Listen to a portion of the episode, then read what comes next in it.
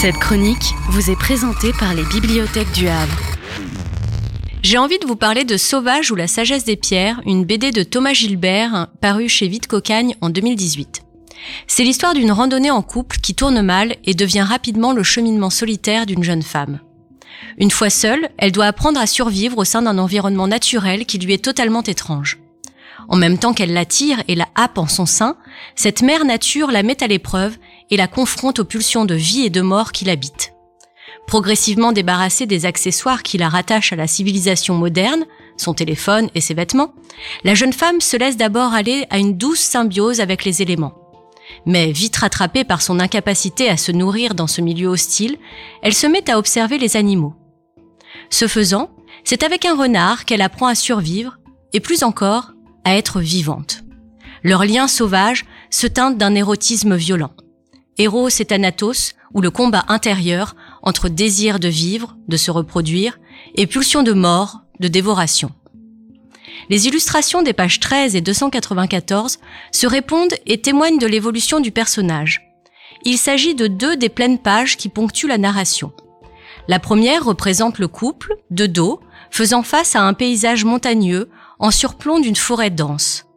Perchés sur leurs longues jambes qui se prolongent dans l'ombre portée d'un soleil éblouissant, ils ont une drôle d'allure avec leur sac à dos énorme et leurs cannes qui leur font comme un troisième membre. Si l'on avait vu leur visage dans les cases précédentes, on pourrait douter qu'il s'agisse de formes humaines. La nature est présentée ici comme un paysage au sens pictural du terme. C'est la nature spectaculaire, mise à distance, une nature à admirer, à explorer, voire à défier et à maîtriser peut-être. Page 294, la dualité homme-nature a volé en éclats. Plus de perspective, plus de hiérarchie. Tout est remis à plat. Les arbres déracinés, les pierres morcelées, les bêtes, parmi lesquelles la jeune femme, tout est représenté sur un même plan dans une magnifique explosion.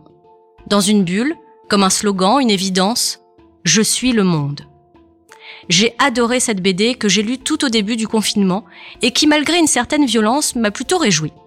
Je crois que c'est parce que paradoxalement, malgré un thème apparemment morbide, elle est pleine de vie. Une vie qui ne se limite pas à l'existence humaine. Thomas Gilbert nous rappelle ici que nous ne sommes pas les simples spectateurs du monde, encore moins le centre de celui-ci. Nous sommes le monde.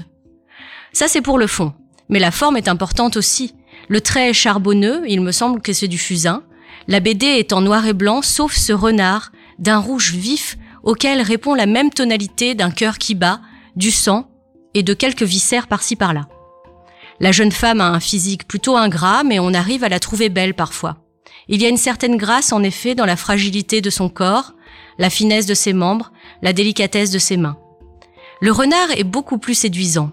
Son regard, et les regards en général, sont extrêmement bien rendus. C'est une BD qui ne laisse pas indifférent. J'y vois un conte philosophique sur la puissance de vie, la réconciliation possible entre l'homme et la nature. C'est plutôt d'actualité.